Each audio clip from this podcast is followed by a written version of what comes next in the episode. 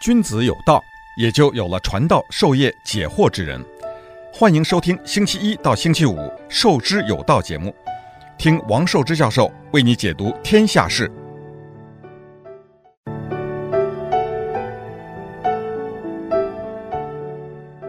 欢迎大家来到《授之有道》这个节目。今天呢，我就继续讲我们的回忆录了。我曾经讲过，我的回忆录呢是不准备从头讲起。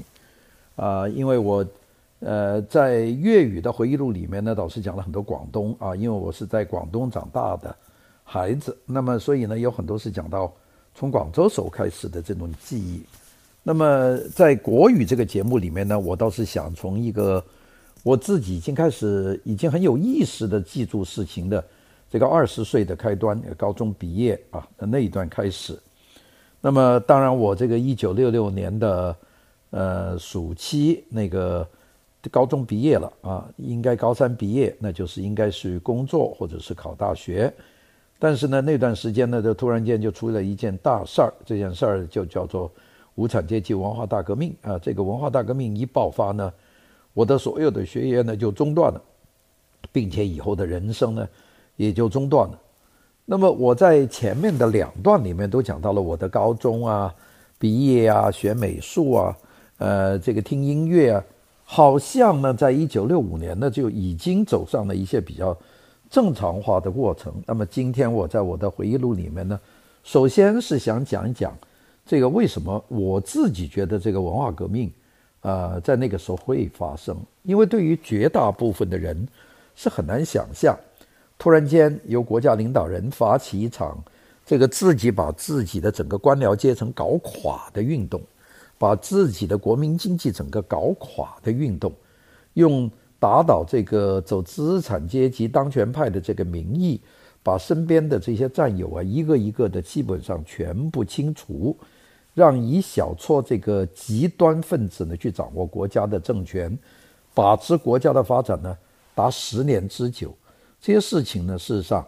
呃，它总是有个道理，就是说为什么毛泽东会想起这么极端的这么一个过程。那我首先说，我作为一个中学生来说呢，他那这个转变的过程呢，我是应该有所感觉，但是没有看到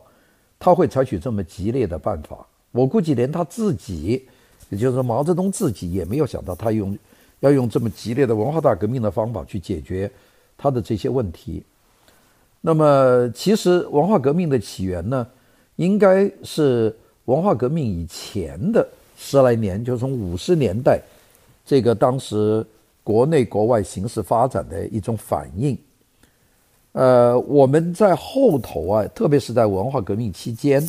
当时有很多毛泽东的讲话是用各种红卫兵的小报的呃方式，或者是用大字报抄写的方式呢，把这些毛泽东的内部讲话就把它露了出来。最后呢，在一九六六年的下半年，或者一九六七年的上半年。就变成了一本书，叫《毛泽东思想万岁》，是一本红卫兵的一个组织印的书。这本书呢，就是大概收集了毛泽东的大量的这个在文化革命以前没有发表过的内部讲话。那么那本书呢，很大，当然里面洋洋洒洒的讲了很多各种的事情。但是那本书呢，挺大的，十六开，相当厚。我估计呢，加起来大概有总是过一百万字这么大的一本书。那本书呢，我是在。北京好像是在六六年的，要就是年底，或者是一九六七年的年初，大概是一二月份。那个在那个时候，呃，我也不记得是拿到的，是买到的。好像要买的话，也就是用很少的钱，因为当时红卫兵的这些组织印这种东西啊，呃，就在学校里面拿纸啊，印刷厂是义务的，大部大部分是不要钱，大概我要给钱也就几毛钱，很大的一本那本书。事实上，它包含了很多的这个内容。那本书后来我当然，那个作为文化革命的这些东西，后来都把它丢掉了。那封面印了一个毛泽东的木刻像，有个红红颜色的这个领章，下面写了“毛泽东思想万岁”，是毛泽东的没有发表过的文章的文集。其中有些可以追溯到这个国共内战，有些最新的就文化革命期间的一些内部讲话。那本书呢是应有尽有。那那本书我是倒真花了点时间看，把那本书看了以后呢，我倒就有一个呃，对于很多事情的一个了解，呃，因为这本书的很多的内容和这个公开发表的内容呢，他们互相是能够吻合的，就是这本书。那么我看了这个毛泽东的这么多讲话里面，他其实在五十年代啊，就在匈牙利事变的时候，他已经呢，就是有很多对于所谓的共产主义运动发展的这种担忧。那么这个其实从他的这些讲话来看，就是他经常是以纵论国际局势为开头，然后呢，去评估世界革命形势的发展。那么，然后用这个大的国际的局势呢，来确定中国的政策和面临的问题。那么，这个其中最主要的一个问题呢，就是在文化革命爆发前的十年，也就是文化革命六六年爆发，就是一九五六年，这个苏联当时产生了这个对斯大林的否定，就是赫鲁晓夫在苏共二十大上的两份报告。那么这份东西呢，是激怒了毛泽东的一个主要的原因。这件事情呢，也是一个引导到后来文化革命爆发的一个主要的原因。所以呢，有很多人不知道，说这个事情好像中苏嘛，当时五十五六年还是蜜月关系，哎，那个就是一个很大的问题了。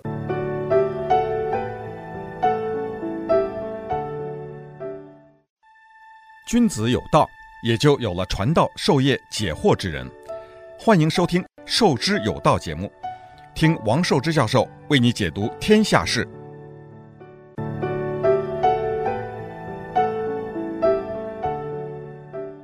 我先讲讲这件事情，呃，我们是怎么知道的？就是我们那些小孩子，一九五六年我倒回去，我那时候才十岁，那我们怎么会知道这个赫鲁晓夫啊二十大呢？呃，我想有两两条途径。第一条途径呢，就是父亲，呃的途径。我们知道，当时在一九五，大概是五六年左右，这个新华社是发了一份新的报纸，叫《参考消息》。参考消息四个字呢，是用鲁迅的字啊去集的，叫《参考消息》。参考消息是一份小报，好像是每天出一次。这个里面呢，就是外国通讯社的稿子。这份报纸呢，就是在有一定级别的人里面去流传。那么我父亲呢，在一九五七年就打成右派，但到五六年呢，他还是一个音乐学院的教授。所以当时呢，他是这个报纸出来的时候，他是有资格去订这个报纸。当然，到五七年以后有有几个月在反右的时候，他是没有了这个权利。但是后来情况。平缓了一些以后呢，他也可以问他的一些教授的同事呢，去借到这份参考消息。这个参考消息啊，现在到二零二零年呢，在中国呢是一种公开的出版物，那就是在报刊杂志上就可以买到，好像是一块钱一张。当时呢是一份半秘密的刊物，里面呢往往呢就利用外国通讯社的报道。来说一些这个中共当局想讲，但是又不便于在公开的《人民日报》《光明日报》去讲的话，大概是这么一份东西。那么这份东西在一九五六年呢，就开始介绍了这个赫鲁晓夫的秘密报告，就是反对苏的斯大林的这个秘密报告。那么这个事情呢，呃，之所以能够在参考消息发出来，那当时是一个信号，也就是中国对这个事情啊，他不太同意啊，就是说。批评斯大林，因为斯大林呢，对中国人呢，那个时候是个圣人。一方面是对斯大林的这种崇拜，因为斯大林在一九四五年，呃，开辟了东线，派这个苏联的这个军团打进了满洲里，把这个日本在二战期间没有动用的一半军队，就是关东军的四百万人，把它歼灭。这个是对斯大林的，认为他是一个解放者啊。至于斯大林在东北的那种大规模的这个抢掠，那都没有提。那反正是加上了这个解放以后啊，这个五三年实行的第一个五年计划，也有大量的苏联专家帮中国呢援助七十多个重点的项目啊，包括做钢铁厂啊、建长江大桥啊之类的事情，所以呢，那个时候是老大哥的一个身份。但是呢，这个老大哥在一九五三年呢，这个斯大林就去世了。去世以后呢，中国依然是把斯大林呢是奉为圣人的啊，经常在这个公共场所悬挂的肖像呢，就是斯大林和毛泽东的肖像啊。那个后来把马恩列斯，呃，把它并列，那是稍微晚一点。早年的话就是马克思列宁和斯大林，大概是这么在挂啊。那个斯大林是个圣人。那么当然，另外一个方面呢，就是对斯大林的个人崇拜呢，也可以推广到到的这个对毛泽东的个人崇拜，因为毛泽东也是当时是高呼万岁，就跟斯大林高呼万岁一样。那么，但是在苏联这个斯大林去世以后，经过一个短暂的一个摇摆阶段呢，大大家知道，斯大林是一九五三年死于这个呃脑脑血栓呢、心肌梗塞几样并发症。那个当然。苏联当时政治局的这帮人呢，是托辞了一天没有给斯大林抢救，这包括了这个什么当时的这些领袖们呢。那么后来斯大林呢，这个去世了以后，那么有一段比较短暂的时间，是苏联的党的总书记叫马林科夫啊，马林科夫担任了一段书记以后呢，才慢慢的换到了这个赫鲁晓夫。那么赫鲁晓夫对斯大林的这种极端主义的政策呢，是非常不同意的，特别是滥杀无辜，枪杀了几百万苏联的精英分子。那么，所以呢，在这个啊一九五六年的二月份，就在苏联的开了这个第二次二二十次苏共代表大会上，就做了两份报告。这两份报告呢，就是呃对跟中国呢把事情都挑明了。这件事情对毛泽东触动很大，所以我的第一个的消息来源呢，就是当时爸爸说：“你看这个苏联开会要批评斯大林。”当时我父亲口里讲这个批评斯大林啊，对于我来说呢，就是有点晴天霹雳，因为我当时读小学，在学校里面，在学校里还挂斯大林的像，那个突然间说要批判斯大林，那个时候对我们来说好像是批批判一个神一样，是不可能想象的。但是苏联出了这个事，这是第一个的渠道。第二个渠道呢，就是看新闻电影。大家知道当年呢是没有电视的，那这个新闻的镜头是怎么传到民间呢？那就是在电影院看电影的时候，它前面呢会有十分钟的时间是放映这个中央新闻电影制片厂所拍摄的一些黑白的纪录片。这些纪录片呢有很多就是从外国的纪录片里面剪辑下来的。啊，那么其中呢，就有一段镜头，就是赫鲁晓夫在这个呃苏联的二十次代表大会上的讲话啊，这个愤怒的举拳。那么那个节目的播出，事实上不是在二十大的时候，因为那个时候中国保密，是推迟到好像是五七年，这个新闻片才放。那个我当时的家在现在的武汉音乐学院的这个大院子里面。我们的这个院的门口有一个电影院，也就是音乐学院一出门叫叫人民电影院。这个电影院现在不存在了啊。那个电影院呢只有一个场，那么我们呢的孩子呢都到隔壁看电影。那个大概里面的音乐音乐学院的看电影的人占的那个电影院的人数大概一半，那是个非常忠实的一个观众群。所以呢，在那里看电影的时候就看到了镜头，可能是迟了呃半年。那么这两件事。是坚定了我的一个信念，就是说，哎呀，这个苏联好像这个反了啊，有这个感觉。当然，按照我们中国的正统观念，那斯大林就是我们的老大哥，斯大林呢就是我们的领领袖，是精神的领袖，是永远不能怀疑的。那么，在参考消息，在电影院里面有意识的去释放这个苏联政府反斯大林的这个东西，我的那个感觉，那么小的年龄。是觉得有点贬义啊，这个就比较敏感，但是呢，不好怎么说，也不知道怎么说，没搞清楚。那么这件事情呢，是这个苏联呢做了两个报告，在二十大那个秘密报告，还有前面的一个报告。那这两两份报告，一份呢是公开做的，叫做中央委员会的工作报告，这是在一九。五呃，一九五六年的二月份啊，这赫鲁晓夫作为苏共第一书记所做的中央委员会的工作报告。那么这个报告呢，就是讲除了在共产主义阵营里面的政策有分歧，因为当时呢，赫鲁晓夫是准备和美国人呢进行这个冷战的会谈，啊，就是后来导致和平共处啊，就是说大家能够 detente，就是能够缓和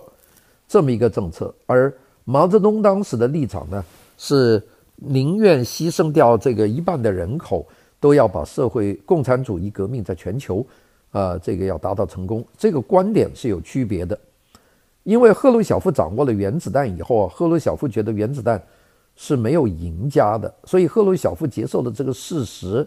表面上对美国强硬，但是呢，事实上是准备和美国和谈，这就是他们的政策的分歧。这是在公开的苏共二十大的报告的中央委员会的工作报告里面去讲清楚的。那么另外一个报告呢，就是在二月二十五号发布的一个秘密报告，这就是反斯大林的报告。那么这个报告呢，当时苏中共呢是派了一个代表团到莫斯科去参加苏共二十大，但是呢，这个二月二十五号的秘密报告会议呢是没有让中共的代表知道，就没有他中共代表就没有去听。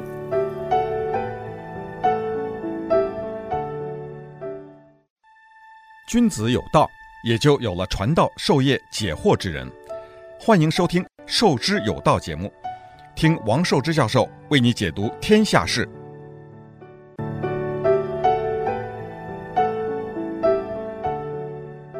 这个秘密报告在一九五六年的二月二十五号在莫斯科这个做，那个苏共呢就让中共的代表团参加了他的中央委员会的这个工作报告。那么以后呢就没有通知中国的代表团去参加。二月二十五号的这个秘密会议，那么在这个会议呢，他们就批评了斯大林，并且赫鲁晓夫把斯大林在三十年代一直到五十年代大规模屠杀苏联的持不同政见者和精英分子的这个恶行啊，就逐项的报道啊，死了多少人，怎么样？那么在苏联国内呢，也引起一定的震荡，因为苏联的国内也是有一部分人呢是这个斯大林的铁杆，但是呢。呃，也有很多人呢是受到斯大林的这个迫害呀，敢怒不敢言，所以呢，相当拥护这个赫鲁晓夫。那么这个行动呢，后来证明呢，赫鲁晓夫呢是押宝押对了啊，就像中国的这个反贪一样，那是大部分民众呢是支持的，所以赫鲁晓夫呢稳稳当当的又当了十多年的这个总书记。那么，但是呢，在国外来说呢，中国政府呢是最反对的，因为。毛泽东知道这个，他反对这个斯大林的个人崇拜，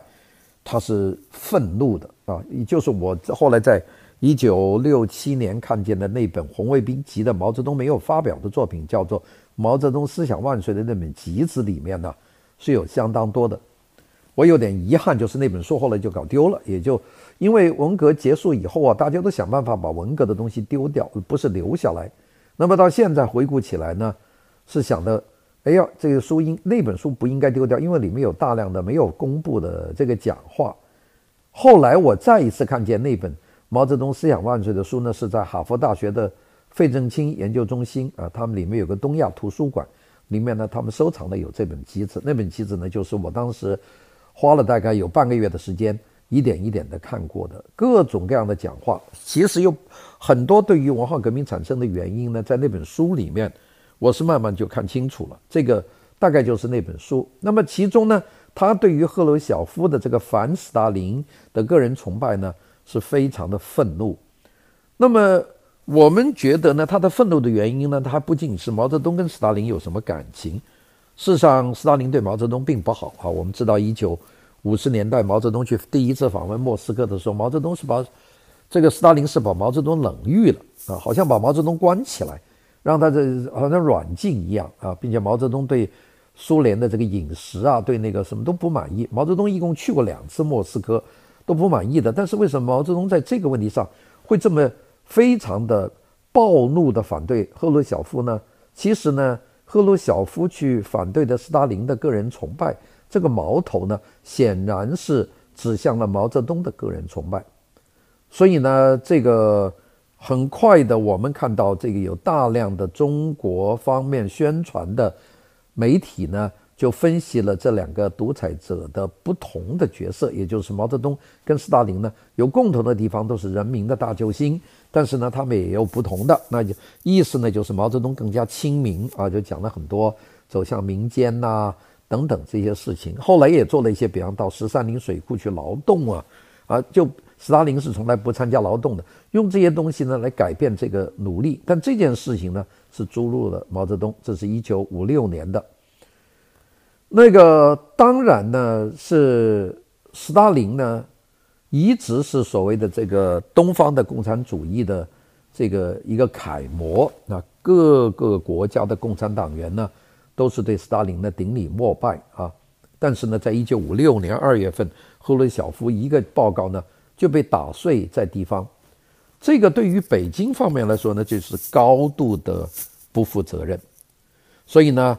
这个毛泽东是很担心这样的后果出现啊，就是说你这个如果他能够在那样，那我我之后，那我的人会不会这样提出一个反我的报告，然后把我打碎在地？因为到了一九五七年以后啊，斯大林在苏联呢，连雕塑像都把它撤掉了，最后斯大林的。这个水晶棺材也被从克里姆林宫的列宁墓里面移了出来，把它火化了。就是这些事情呢，毛泽东觉得是非常愤怒，也很担心。后来呢，就呃，中国就发表了一篇呃对斯大林的这篇评价的文章。这篇文章是公开的，登载在这个《人民日报》和《光明日报》这些大报上面。为什么我记得有这个的关于斯大林？的这个正面评价、高度评价这篇文章呢，是因为当时我读初中了，初中有一个政治活动呢，就是读报，也就是在班上选择一个同学，就把这个报纸上重要的文章呢，就全班大家都要听一次。其实呢，我们当时的报纸都贴在那个学校的报刊栏里面，这个邮政局门口呢也贴了这个报刊栏，就很多人上上下班呢就看报，加上家里呢也有报纸。就基本上都能看到，但是呢，学校还是有这么一个活动，就是读报。现在想起来呢，有点搞笑，因为大家都能够读报，为什么要找一个人读呢？那那个被选中读报的同学呢，也是很光荣的。首先呢，普通话要好啊，啊、并且字正腔圆呐。那个我是从来没有被选过去读报的，因为我这个呃出身不好啦，呃，你没有资格读报了。但是这五五七年的关于斯大林的。这个文章呢，就说他是杰出的马克思列宁主义战士，强调一点就是功大于过。那么，但是呢，也都承认说他的错误呢也非常的严重。那么，其实呢，对于毛泽东来说呢，赫鲁晓夫公开报告里面发表的这个意识形态的理论呢，才是真正的分裂所在。那斯大林的个人崇拜的担心，毛泽东是担心的，但是他可以防。但是呢，他公开说他要和帝国主义国家取得和平共处，这一点毛泽东不能够接受。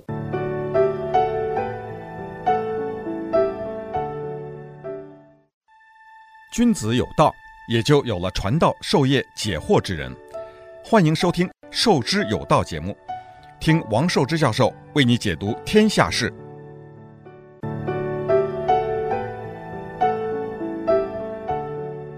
赫鲁晓夫应该说在两个方面，他修改了列宁主义的这个基本的学说啊。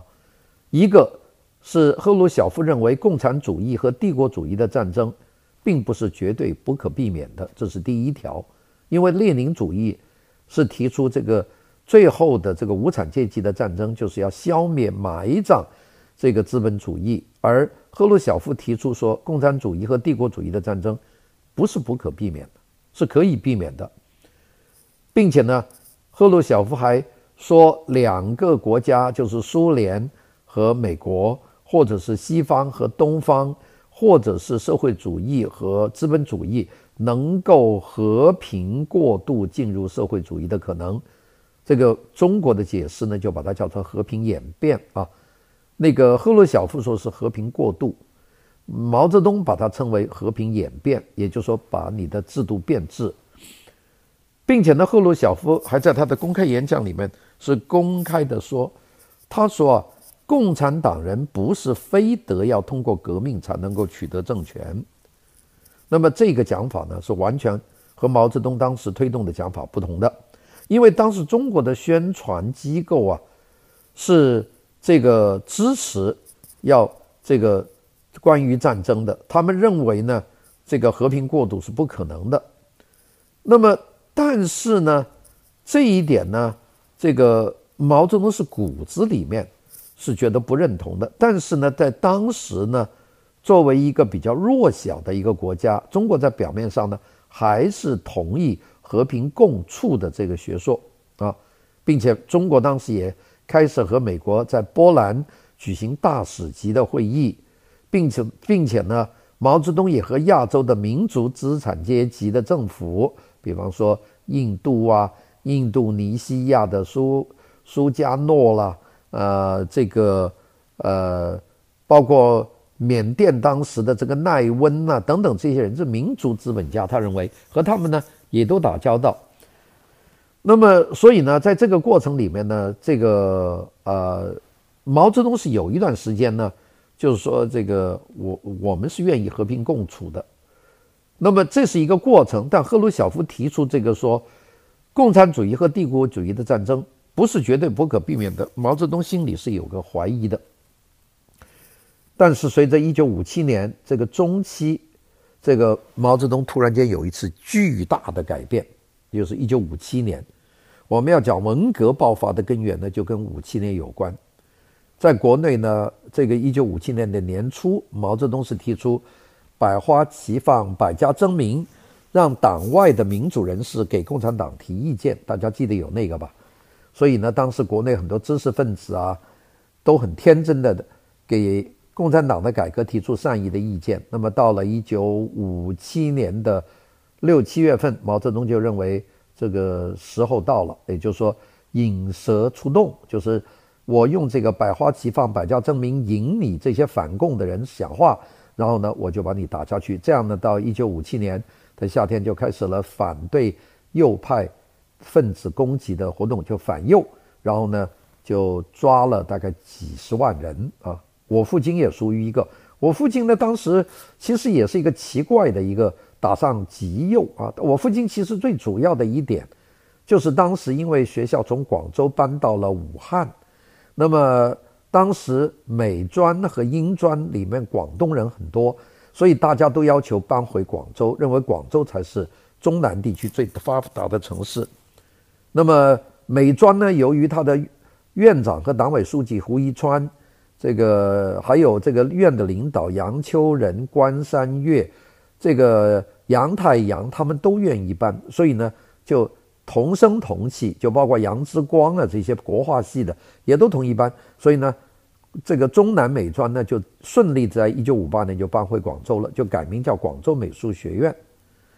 这个武汉这个中南音乐学音专呢，就有一半人想搬，而想搬的人都不是党内的，就包括我父亲。我父亲是个广州人呢，就很想搬。那么学生当中呢，有三分之二是广东人，就都说要搬。